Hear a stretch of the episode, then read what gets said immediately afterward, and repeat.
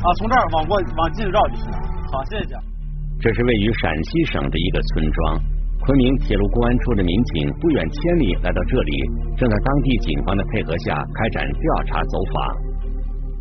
在得知我们去了以后，都把这些女的藏起来了。你几次去家里边见不到人的，根本见不到人，只有一个老太太啊，在家里头对付我们，就是儿子和爹，包括被拐的妇女这块。都是出到外边躲起来。根据警方之前掌握的线索，这户人家的儿媳妇很可能是被人拐卖过来的。那我不管他不管哪的，我是我儿子媳妇，我也不给他。但是买媳妇那个人，我们要处理。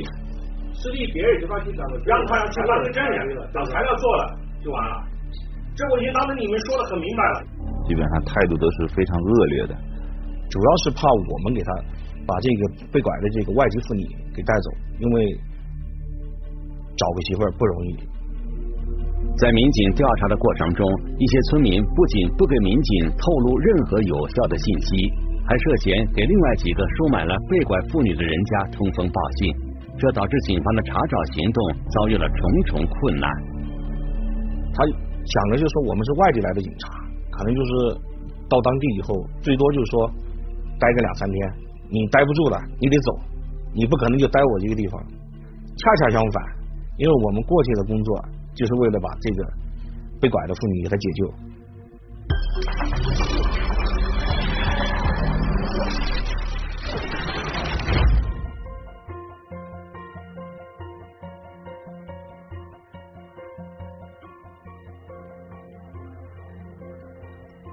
聚焦一线，直击现场。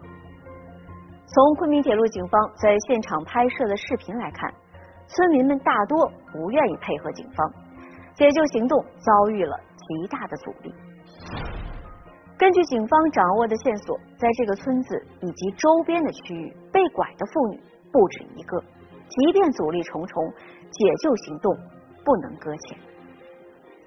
那么，面对拒不配合的村民，警方的工作该如何开展？这些被拐的女子。来自哪里？她们又是如何被拐卖到这个小村庄的呢？一起进入今天我们关注的事件，了解它的来龙去脉。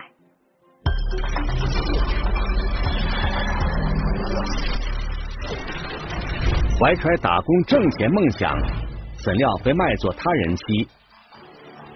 陌生的丈夫，陌生的环境，举目无亲的他们。陷入困境，面对清查拒不承认，藏匿转移，警方最终将如何成功解救？罪恶因缘一线正在播出。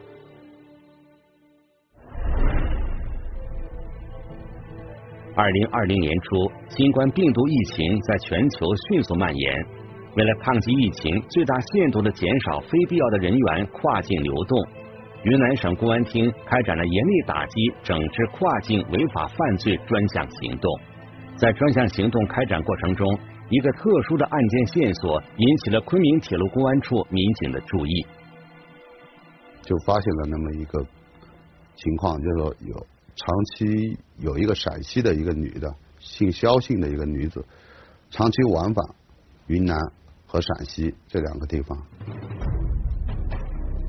根据调查，这个女子名叫肖某，时年五十四岁，是陕西省丹凤县人，平时在家里务农，没有亲人在云南活动。可是民警调查发现，从二零一六年开始，肖某多次乘坐火车、飞机，频繁往返于陕滇两省。并且每次前往云南时，身边都会有一名或者多名同地区的年轻未婚男子相伴同行。多次往返的，他们到的地点都是同一个地点，都是到了我们边境地区。而且他每一次带的同行人都不一样，返回的时候呢，又带着女的同行人。肖某每次前往云南的目的地都是类似孟连、澜沧这样的边境地区。停留的时间都只有短短几天，而返回陕西时，肖某都会刻意选择和之前的同行人员分开乘车返回。综合种种线索，昆明铁路警方认为，肖某的身上很可能藏着一些不可告人的秘密。就发现了，每一次跟着同行人员回去以后都结婚了，并且呢，他们所找的妻子都是外籍人员，都是外籍人员。在仔细摸排以后，发现这些都是外籍人，并且这些外籍人都是没有合法进入中国的。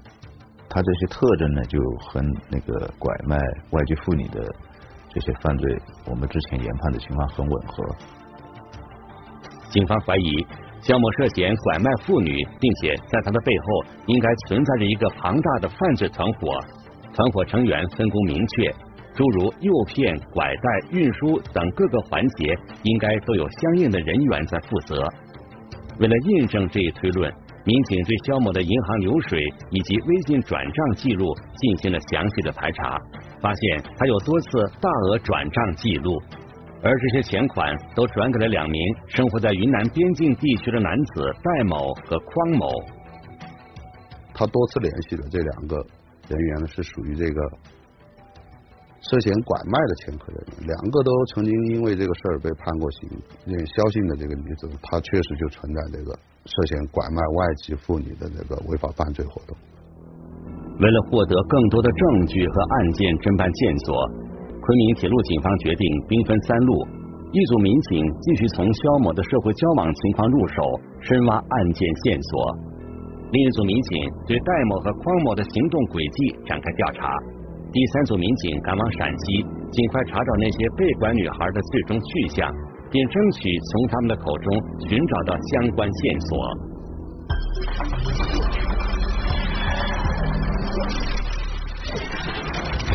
根据刑法修正案九，按照被买妇女的意愿不阻碍其返回原居住地的，可以从轻或者减轻处罚。而此前对于这样的情形是可以免于刑事处罚的。这也就意味着。在现在，只要存在收买被拐妇女的行为，就要承担刑事责任。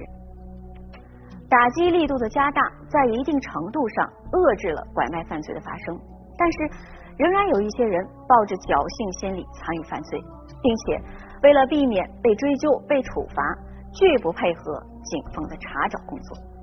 那么，面对这样的局面，警方要如何？打开突破口，如何将被拐的女子成功解救出来呢？我们来听听本案涉及的相关各方声音，解开疑问，还原真相。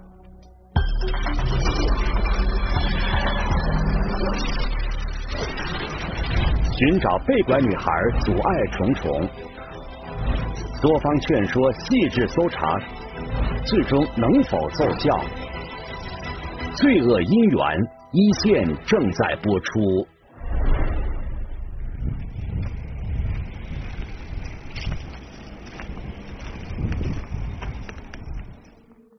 我们对这些女的查证的过程当中，包括解救的这整个过程当中，阻挠阻挠很大的，不配合，让他到这个当地派出所配合我们，也不配合，反正是要找我可以。只能到我家里来，而且有什么问题，我可以告诉你。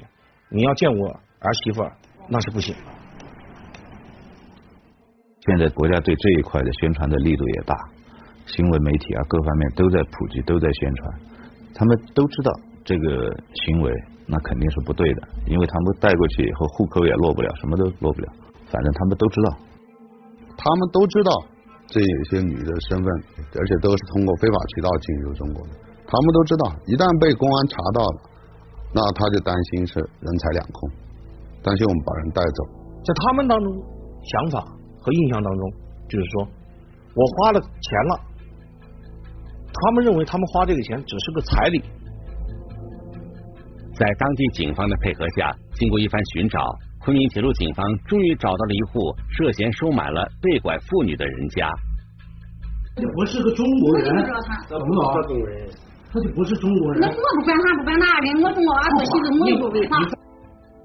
这个老太太的老公和呃，儿子是跟着这个肖某某到的这个云南买的这个儿媳妇，他就是非常反感我们来找的这个儿子，呃，解救他的儿媳妇，呃，我买个什么媳妇儿，呃，算他认为是买媳妇儿，我找买个媳妇儿是犯法的还是怎么着？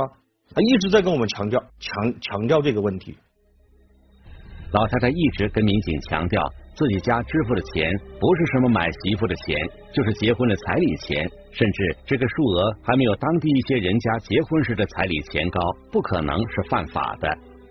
我们接触的这些嫌疑人当中，基本上都是呃小学文化，大部分还是属于那种没有文化的，就是他对这个法律意识非常的淡薄，他就认为我这个。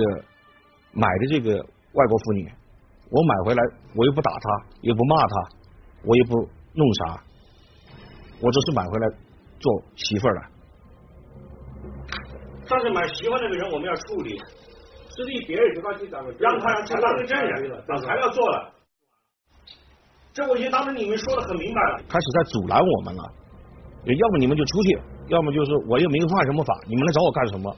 非常的反感我们，不愿意配合我们。老太太告诉民警，家里的人都出远门了，现在只有她一个人在家。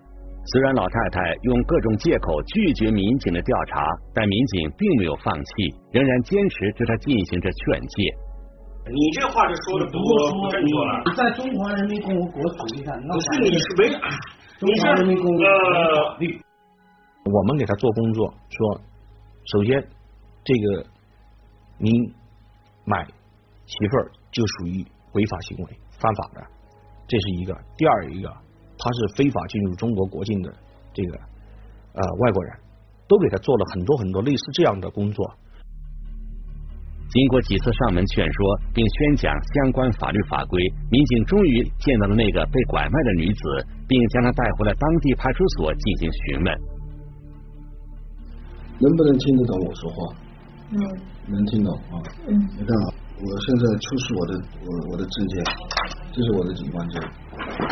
我们是昆明铁路公安处刑警支队的侦查员。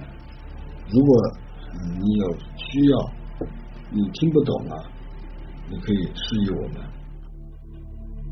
民警调查后得知，这名女子名叫小娜，从小就在境外的家里以务农为生。一次偶然的机会。她从一个朋友那里得到了一个可以挣钱的消息，都是以打工的这种形式叫过来，因为在当地呢，他的生活条件很低，那多数给他们承诺就是你过来在我们这边边境这些地方过来打工，在就在饭馆里边打工，一个月包吃住，一个月给你两千或者给你三千，那他一想也没多远啊，他们也就这样就跟着人家过来，过来以后。就不是那么一回事了。小娜说，她怀揣着打工挣钱的梦想，被人带着偷偷越境进入了中国。他们一过来，他们一看，首先一看这个环境，就跟他们那边大相径庭，区别太大了，觉得这边太不错了。经过询问了解呢，就是外籍妇女呢是只知道，就是说她是被带到这个中国来打工。对这个被拐的这个呃情况呢，他也不熟悉。最后到了陕西以后，才知道是把他带到中国来嫁人。在拐卖团伙相关人员的安排下，小娜住进了一个农户家。那些人告诉小娜，等拍完证件照之后，就会将她安排在一家餐馆里打工。小娜对此充满期待，包括给她照相，她都很愿意。为什么呢？你就直接告诉她，你照这个，给你拍照。我给你发给那个餐馆老板，要给你办证件。其实这个照片照起来什么？照过来就是给这些收买人看。有合适的呢，他就通过微信把照片发过去给对方看，对方确认了以后呢，就过来。他就在那个地方等。结果到了三五天、五六天，来带他们的不是餐馆里面的老板，来带他们的就是这些嫌疑人就过来了。等待了几天后，小娜见到了几个陌生的男子。她当时并不知道这些人不是什么餐馆老板，而是准备把她买回家当媳妇的。见到人以后就开始，如果觉得满意了，那就讨价还价，最后确认了价格以后呢，进行交易。很远很远了，比如从当地到陕西，那不是一天能到的，汽车要转车或者直达你都得两天吧。在这个路途当中，他就发现不对了。本来原来讲好的你是到县城里面打工，你在县城里面打工两三个小时、三四个小时路程肯定到了，但是一天了都还没到，他才反应过来不对了。但那个时候你反应过来晚了呀。被民警找到时，小娜已经怀了几个月的身孕。她表示希望留在这户人家里，先把孩子生下来。她可能更在意的是她的孩子，她不会说是在在意其他的东西。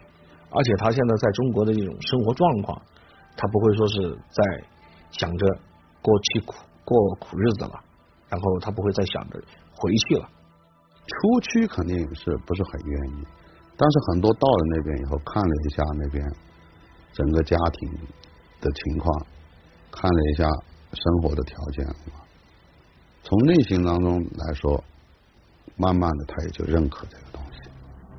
昆明铁路警方调查发现，同一时期和小娜一起被人以介绍工作为名骗到国内的外籍女子还有好几个，在陕西当地警方的帮助下。昆明铁路公安处的侦办民警又找到了三名被拐卖的女子。他是从口岸过来的，还是偷渡进的？他们说他们进来进来的时候没有没有检查，他们说他们没有用护照，有个叫阿峰的人给了他们中国的身份证，然后带进来。这三名女子告诉民警。他们原本是约着一起到云南边境某地打工的，不料最终被人以招工为名骗到了陕西。在陕西生活期间，他们无时无刻不在思念自己的亲人，可没有任何的人身自由。一直等到怀上了孩子，他们所谓的丈夫才给了他们一些活动的空间。有些是已经生完一胎了，有些是刚好怀孕，就是潜意识的，他是还是想念自己的家乡。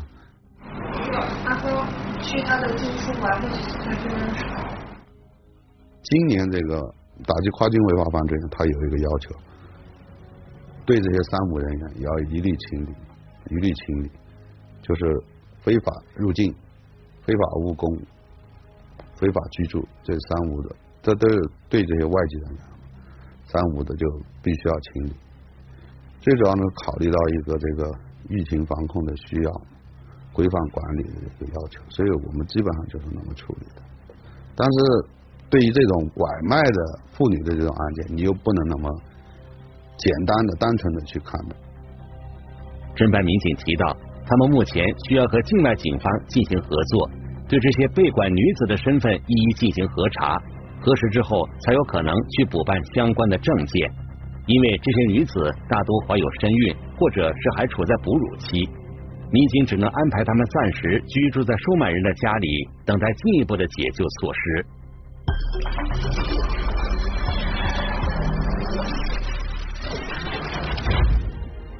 经过不懈努力，二零二零年五月三十一日至六月二十四日，昆明铁路警方派往陕西的工作组，一共抓获了收买人十人，解救被拐妇女十人。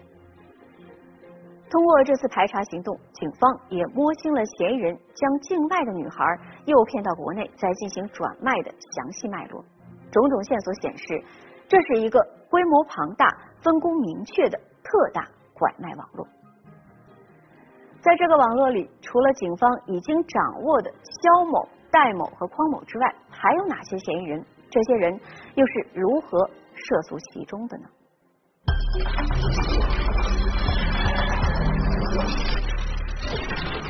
从收买人到贩卖者，是什么让他一错再错？否认、辩解，最终将承担怎样的代价？罪恶因缘，一线正在播出。被拐到陕西的境外女孩，其身份和去向都已经被确定，警方也最终查明。这个跨境人口贩卖网络由境外供货人、境内供货人、陕西籍中间人、介绍人以及收买人共同组成。在实际运作中，首先由境外供货人通过非法手段将女子骗至我国境内，再由境内供货人将女子看押，然后由陕西籍中间人带着介绍人和收买人来到云南，挑选合适的女孩并付钱带走。在掌握了相关证据之后，昆明铁路警方决定兵分多路，同时对肖某、戴某、匡某三人实施抓捕。给他们介绍媳妇儿，知道这是违法行为吗？哎呀，当时没有想，没有想到，当时是想说都熬见，说娃大了，说怕媳妇儿都熬见这，从没有想到这后果。要想到这后果些，都不会也干的。被抓之后，肖某一再强调，那些女孩都是自己同意嫁到中国来的，他从中牵线搭桥，完全是在做好事。而且，即便是在国内帮人介绍对象成功之后，作为中间人也是要收取一定的好处费的。我来，我给他男方说，我说是你过去，他也不逼你，你介绍女娃，女娃看上你，你看上女娃，你两个三方同源，愿意了他就进，不愿意了他可再走。他一开始他就是认为我只是赚点辛苦钱，他不认为我是违法行为。他带过来的人，他在要求人家。你必须要自己来的时候，你要多带一个身份证。你自己去找，找谁的我不管，必须带个女的身份证，跟这个你看好的这个女，你要买的这个女的年龄相仿嘛，带着那么一个身份证过来。通过这几块一看，他这个目的性是很明确，他是很明知这个事情的。虽然肖某一直不认同自己是在拐卖妇女。但他在收取费用的时候，却是按照女孩的容貌和年龄来确定价格的高低。按他们来说，就是一个是年轻的或者长得好一点的，价钱就高一点；贵的到十二万八，便宜的七万八。那你能呃拿多少好处呢？我哎呀，这就不一定，几千的也有。呃，是两万的也有，就是不一定保持多少。肖某把这些女子卖给陕西本地的买家之后，得到的钱款除去日常开销，剩余的部分他再和上线戴某和匡某分成。其实他们两个类似都属于供货商，这个手上有了，那就从这个手上找；这个手上没有了，他就从姓匡的这个手上找。其实他们姓匡的和姓戴的之间呢，他们之间其实不存在这种两人在分钱的这种情况。据肖某供述，在他的家乡有很多因为各种客观条件娶不上媳妇的大龄男青年，他们都愿意花钱娶媳妇，就连他自己的儿媳妇也是花钱买回来的。当时你怎么没想到在本地给儿子找个媳妇儿？找不下，本地没有姑娘，姑娘都少。肖某说，他家里经济状况一般，当时费尽全家的财力，也无法满足为儿子讨媳妇的相关条件。我们到了以后，也跟当地的这个了解了一下这个民风民俗。哦，他讨个本地媳妇儿，你最少得有一套房，这房还不能在村子里头，也不能在镇子里头，得在县城里头。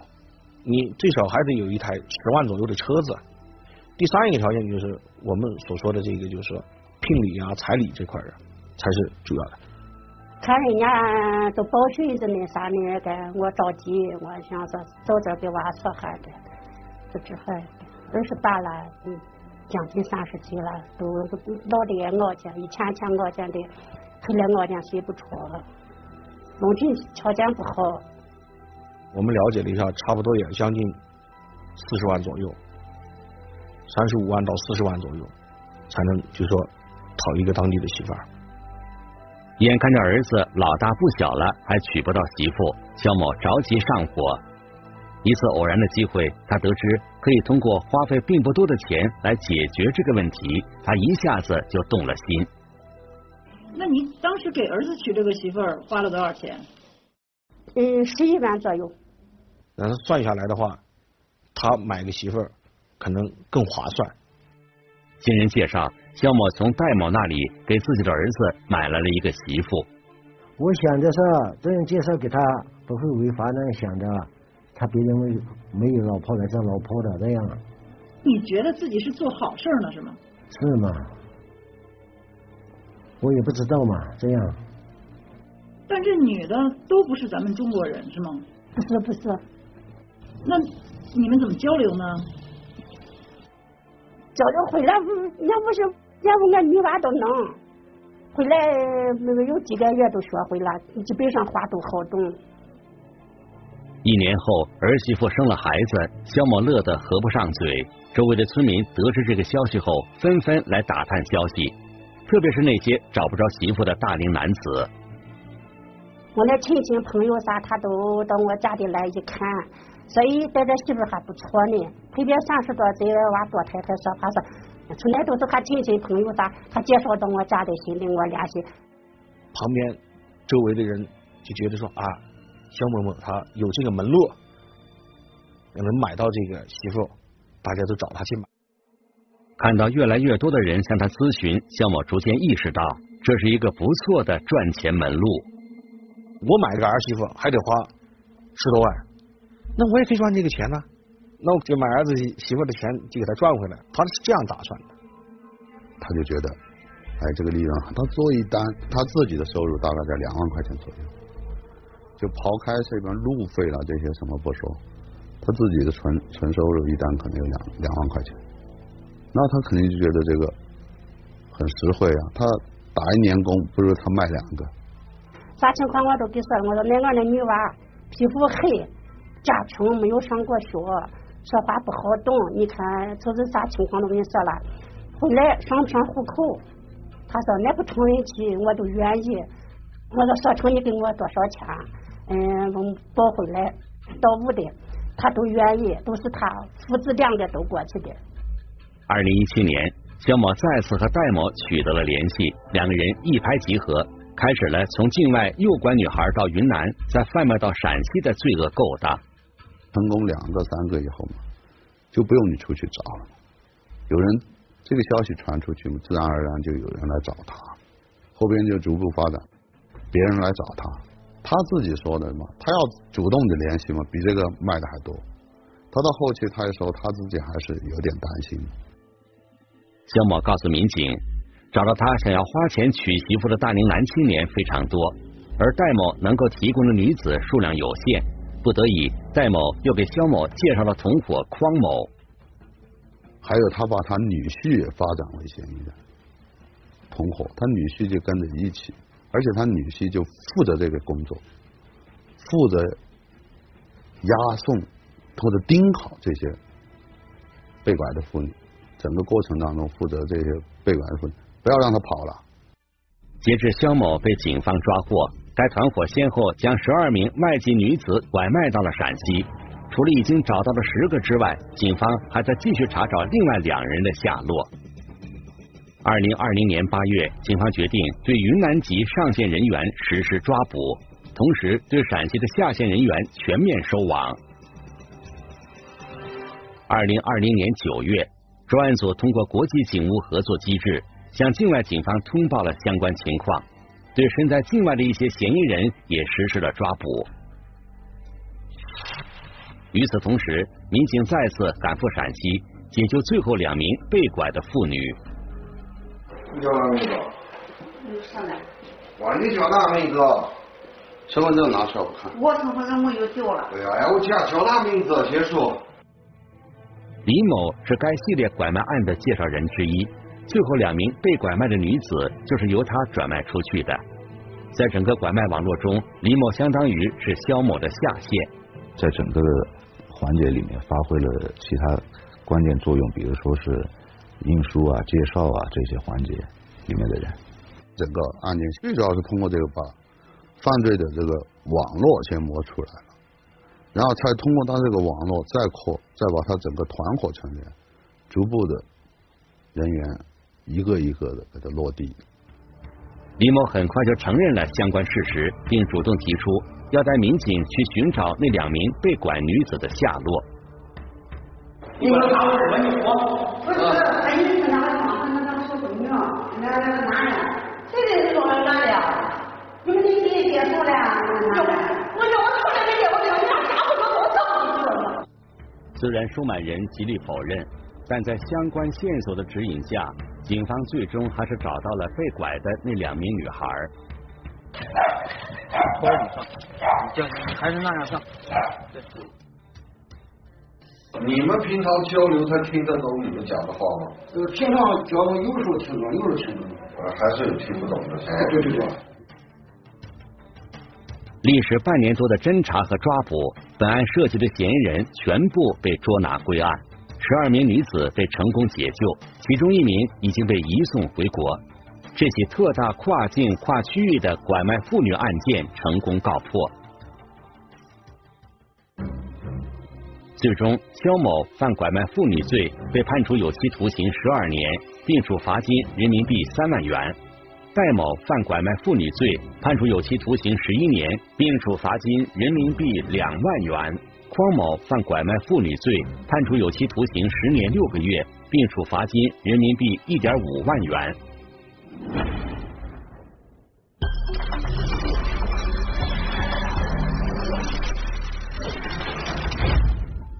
此前，本案的多名被告人一直在强调自己是在做好事儿，帮助那些拿不出太多彩礼钱的小伙子成亲，而且他们并没有强迫这些女孩，也没有虐待她们。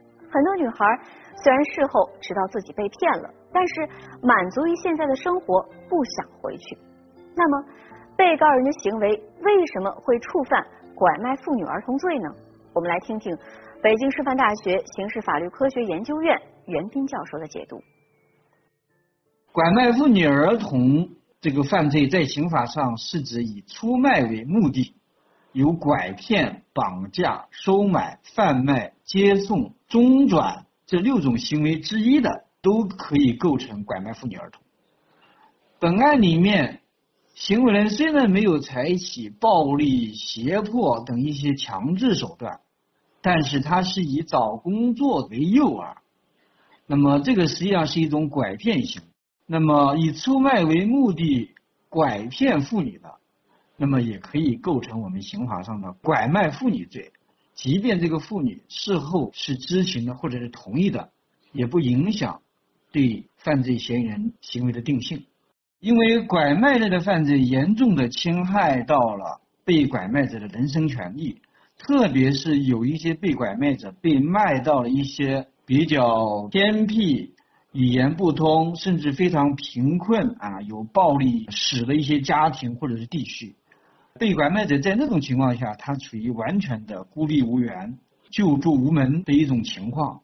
所以，对于拐卖人口这一类犯罪，无论是我们国家还是国际上的其他国家，都是以严厉打击的。在拐卖妇女的案件中。有些人试图将自己的行为解释为帮别人做媒，那么对于这样的说法，我们再来听听袁教授是如何解读的。要区分到底是一般的做媒组织还是拐卖组织，实际上可以从两个方面来看，一个就是他所得的这个财物，他针对的倒是出卖行为，还是针对的是这种介绍性的行为。因为做媒毕竟是在双方之间牵线搭桥进行沟通，双方对这个事情的认识并没有产生偏差，而拐卖那往往是在一方受到蒙蔽的情况下，那么采取的。第二个就是从它的价钱或者是所得金额的大小上来讲，也可以做一定的区分。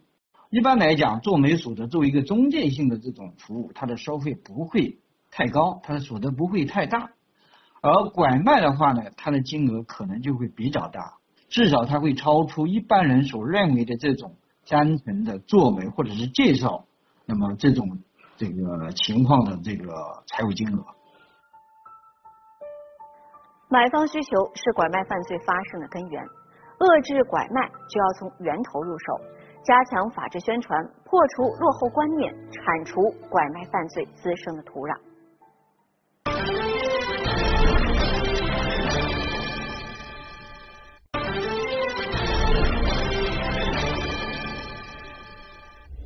如果你想了解更多的法治资讯，可以在微博、央视频中搜索“一线”，关注我们的官方账号。